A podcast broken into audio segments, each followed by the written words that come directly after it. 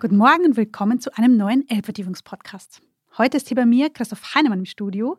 Wenn Sie die Zeit Hamburg-Ausgaben oder die Elbvertiefung, also die geschriebene, verfolgen, dann werden Sie ihn kennen. Er ist derjenige in unserer Redaktion, der zu den großen Verbrechen dieser Stadt recherchiert, zu Kriminalität und Polizeiarbeit.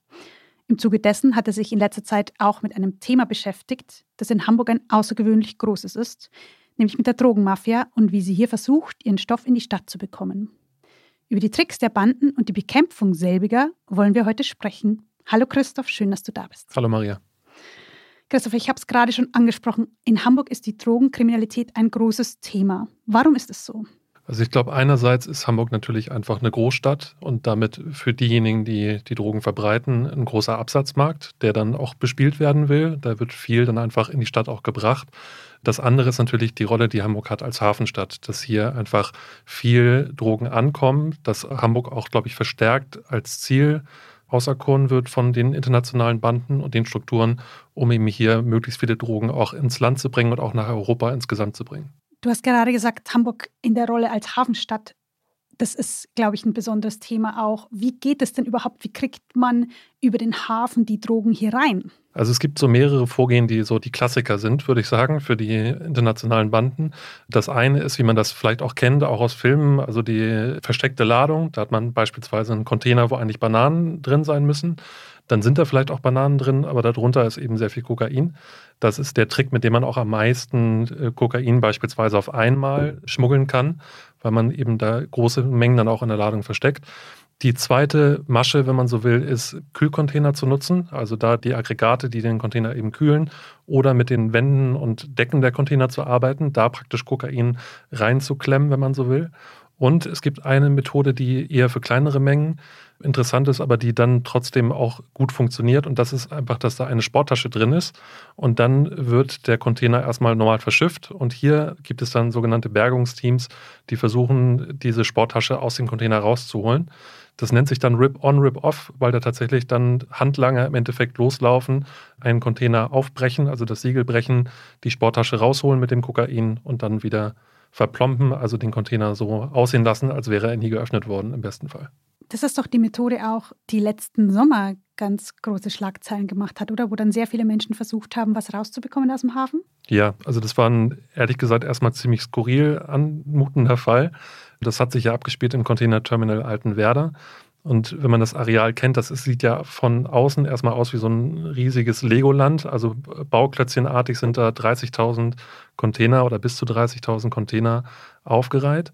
Und dann im Juni letzten Jahres, da waren da auf einmal zwei Menschen, die nicht hingehören. Die hatten Rucksäcke dabei, die hatten einen Bolzenschneider dabei, die hatten GPS-Geräte und die haben offensichtlich einen Container gesucht, in dem etwas versteckt gewesen sein muss. Und die wurden dann erwischt dabei, wie sie auf dieses Containerterminal eindrangen, haben aber nichts gesagt, wer ihre Auftraggeber sind oder was sie da wollten.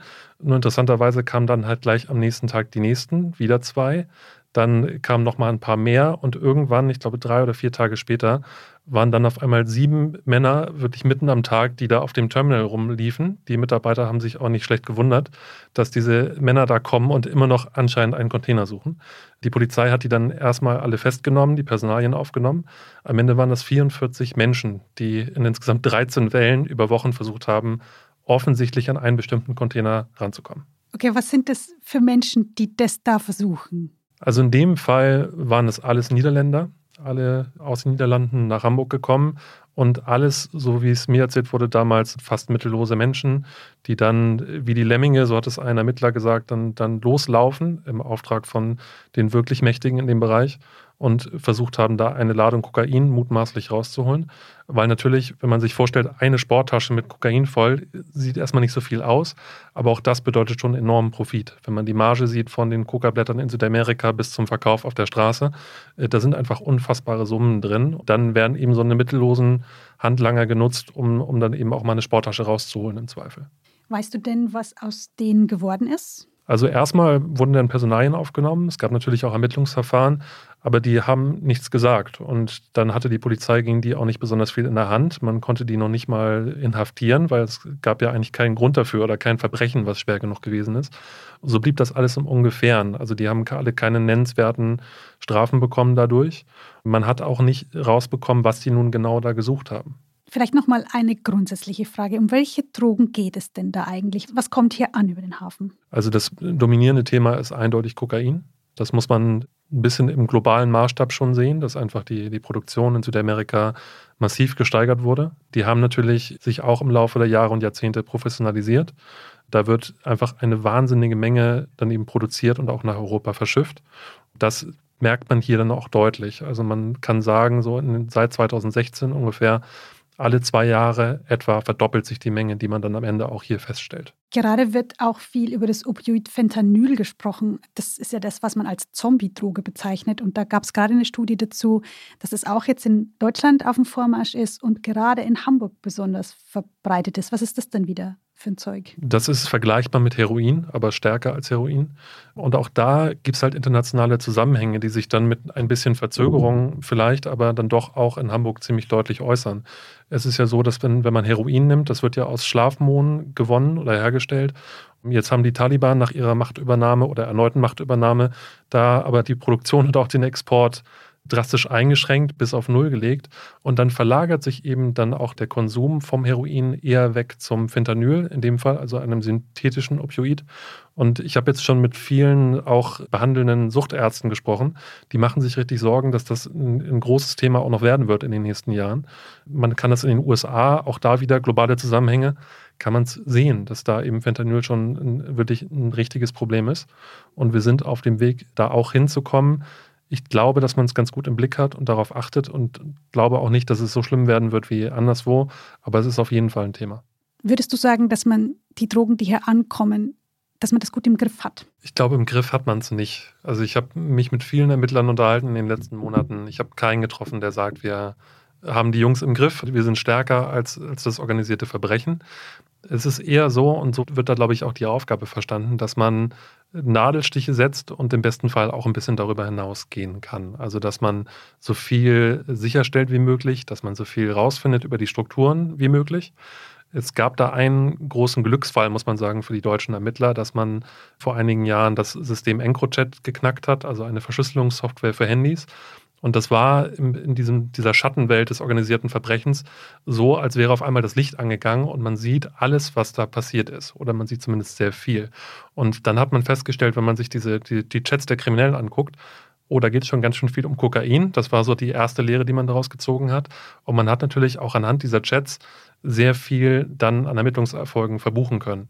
Der Umkehrschluss ist aber, dass natürlich jetzt heutzutage nutzt kein Krimineller mehr EncroChat, sondern man ist wieder bei anderen Systemen. Das heißt, jetzt ist das Licht auch wieder aus und man versucht dann so viel wie möglich eben trotzdem abzufangen. Man ist da, glaube ich, auch sehr, sehr kreativ dabei, versucht auch im Hafen gezielt die Mitarbeitenden anzusprechen, dass da die Korruption, dass man die eindämmen kann.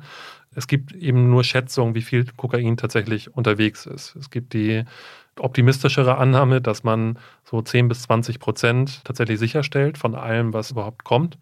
Es gibt aber auch Beamte, die sagen, eigentlich ist es wahrscheinlich deutlich weniger, also eher im Bereich 5 Prozent bis 10 Prozent vielleicht. Das heißt, man kann dann rechnen, wenn wir bei 35 Tonnen sind, die in, in Deutschland sichergestellt worden sind im letzten Jahr, dann äh, kann man sich das hochrechnen, wie viel dann wirklich unterwegs sein muss. Aber das heißt, so richtig weiß man auch nicht, ob alle diese Maßnahmen was bringen. Man kann bei bestimmten Sachen schon sagen, dass sie große Erfolge bringen. Also gerade wenn man äh, sich die Prüfanlage im Hafen anguckt, man kennt natürlich auch die Maschen der Kriminellen ganz gut. Das ist aber eigentlich wie ein fortlaufendes Katz-und-Maus-Spiel. Also dann ist es eine Zeit lang, ist das Kokain beispielsweise in, in eher in Spachtelmassebehältern versteckt als in der Bananenkiste. Dann wird die Masche wieder gewechselt und so verfolgt man sich da die ganze Zeit gegenseitig und, und passt die Strategie an. Und man kann schon Erfolge erzielen. Ich glaube, sonst wäre die Motivation da auch nicht so groß, da weiterhin hinterher zu gehen, wenn man das Gefühl hätte, man wird eh überschwemmt. Aber es kommt natürlich auch viel darauf an, dass auch auf der anderen Seite in Südamerika schon möglichst viel abgefangen wird, damit man das hier bewältigen kann. Anfang Februar war Peter Tschentscher in Südamerika unterwegs, um eine gemeinsame Bekämpfungsstrategie zu werben. Es ist auch nicht gerade typisch für den Bürgermeister einer deutschen Stadt, dass er nach Kolumbien reist und da die Politiker um Hilfe bittet. Wie kam es dazu? Also es geht schon ein bisschen länger zurück. Es war so, dass der Bürgermeister im vergangenen Jahr schon das Thema auf die Agenda gesetzt hat, nachdem er sich ausgetauscht hat mit den Amtskollegen in Rotterdam und Antwerpen. Dazu muss man wissen, in Rotterdam beispielsweise kann man eben sehen, wohin es führen kann, wenn die, die Kokainmafia wirklich Macht erlangt. Also da gab es äh, schreckliche Szenen, da gab es Foltercontainer, da gab es wirklich Mord und Totschlag im, im wahrsten Sinne um diese Mengen. Und man weiß auch seit längerem, dass Hamburg eben ebenso stark im Visier steht. Und diese Reise, genauso wie die Zusammenarbeit mit Rotterdam und Antwerpen, ist dafür bestimmt, dass man das möglichst verhindert, dass man sich abstimmt.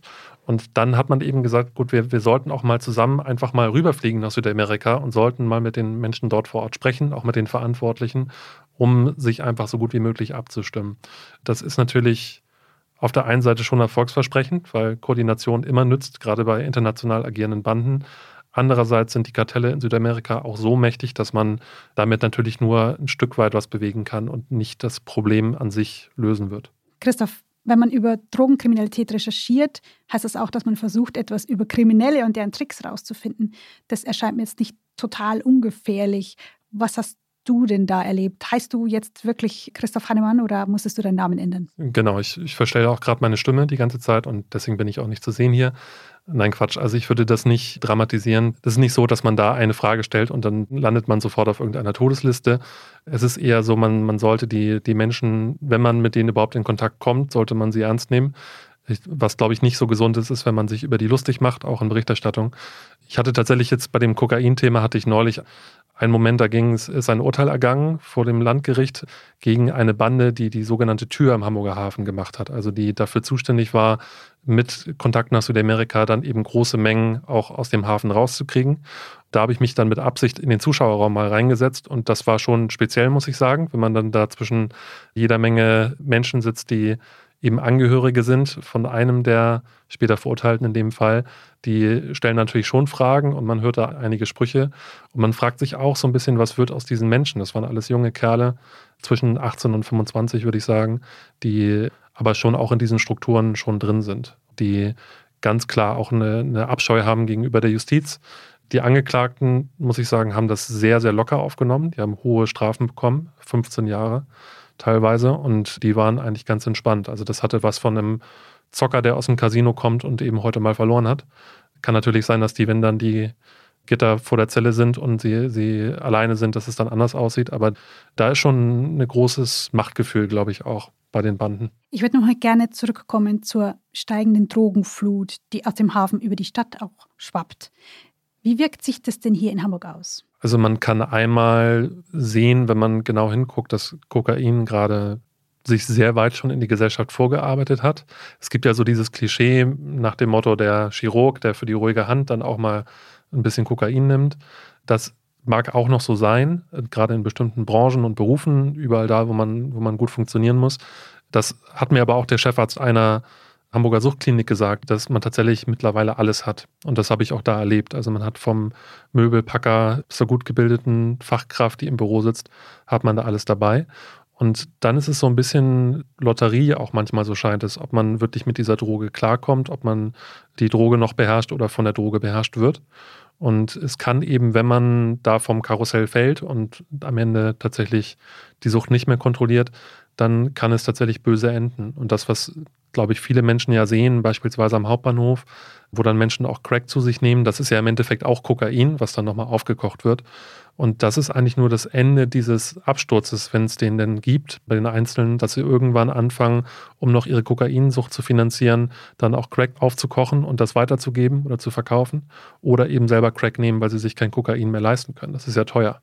Da merkt man dann schon, dass es eben viel Schaden anrichten kann und, glaube ich, auch nochmal eine andere Qualität hat als Alkohol. Du warst gerade erst auf Recherche in einer Entzugsklinik und hast die Auswirkungen von alledem gesehen. Was hast du da erlebt? Also man trifft da sehr unterschiedliche Menschen, die auch alle möglichen Gründe hatten, mal mit Drogen anzufangen. Von einfach als Partydroge bis zur Leistungssteigerung ist da alles dabei. Auch Menschen, die einfach im Schichtdienst gearbeitet haben und das Gefühl hatten, irgendwann sie schaffen es nicht mehr, wenn sie nicht irgendwas finden, was sie aufputscht. Die sind sehr dankbar, dass sie dann Hilfe bekommen. Das ist nicht so einfach, in, in dieses Hilfssystem überhaupt reinzukommen und so einen Platz da zu kriegen. Die sind sehr dankbar darum, sind oft aber unsicher, ob sie es wirklich schaffen. Einer sagte mir beispielsweise, sein ganzes Handy ist jetzt voll mit Nummern. Das sind alles entweder Konsumenten oder Dealer. Wenn er jetzt sagt, was ja eigentlich vernünftig wäre, ich lösche alle Nummern, dann wäre er ziemlich einsam. Und dadurch, dass eben die Droge, in dem Fall das Kokain, so weit in der Gesellschaft ist, fällt es dann auch natürlich schwerer, sich daraus zu lösen, weil man einfach immer wieder auch in, in, Gelegenheiten kommt, wo man dann vielleicht doch wieder was nimmt. Und dann geht es auch relativ schnell wieder bergab, wenn man einmal süchtig war. Und was ich sehr interessant fand, auch ein bisschen bitter, aber sehr interessant, dass die Ärzte da vor Ort sagen, sie haben halt der Droge eigentlich gar nicht so wahnsinnig viel entgegenzusetzen. Auf der einen Seite, wenn das ein Boxkampf wäre, hat man dann ein Zeug, was einen fühlen lässt wie ein Übermensch für kurze Zeit, was jede Depression erstmal wegnimmt und erst langfristig dann natürlich sehr gefährlich ist. Und was sie dann jetzt versuchen zu bewerben, den Süchtigen, ist eigentlich so die Mittelmäßigkeit des Lebens, dass eben das nicht alles sich immer so toll anfühlt. Und das zu vermitteln, ist schon ganz schön schwierig, weil dann natürlich der Impuls leicht sein kann. Mit Kokain war es dann doch für den Moment erstmal besser. Drogenkriminalität und Drogenkonsum, das ist ein düsteres Thema. Darum bin ich an dieser Stelle sehr froh um den Hack, um den konstruktiven Ansatz hier. Christoph, wenn ich mir Sorgen mache, dass mein Kind, mein Freund oder eine Bekannte in diesen Strudel hineingeraten ist, was mache ich dann? Also ich glaube, das Wichtigste ist tatsächlich, das klingt jetzt immer so ein bisschen pseudosozialpädagogisch, aber keinen Druck zu machen unmittelbar und nicht so ranzugehen, bist du bescheuert, was machst du da? Immer wieder zu sagen, das ist doch gefährlich, weil von diesen Kategorien ist man ja schon ganz weit weg, wenn man drogensüchtig ist. Also was besser funktioniert, glaube ich, ist so ein bisschen da anzusetzen, zu sagen, ich verstehe, dass du das genommen hast oder danach zu fragen auch, es versuchen zu verstehen erstmal und dann eben dazu kommen, dass man sich aber zumindest mal informiert. Also man muss ja nicht gleich damit sagen, jetzt geh in eine Klinik oder geh in eine Therapie, sondern einfach, dass man dann die Angehörigen oder die Bekannten dazu bringt, sich zu informieren. Zum Beispiel ein Gespräch zu suchen in der Suchtklinik das kann, glaube ich, schon ganz viel helfen, weil man da dann eben mit Fachleuten zusammensitzt, die auch eine gewisse Lockerheit mit dem Problem oft haben und dann sagen, ja, das, äh, also können wir schon verstehen, dass sie das, dass sie das toll fanden und auch sagen, ja, kurzfristig funktioniert das super, aber dann auch eben ruhig erklären, was eigentlich die Gefahr dabei ist und dass eben dann aus einem wöchentlichen Konsum irgendwann alle drei Tage Konsum wird, dann irgendwann täglicher Konsum und so hat man, glaube ich, die beste Chance, um, um da noch dazwischen zu gehen. Und wenn man jetzt einen Angehörigen hat oder einen Freund, der schon sehr tief da drin ist, dann gilt das umso mehr, dass man dann wirklich sich direkt die professionelle Hilfe sucht, weil das kann man nicht alleine austherapieren.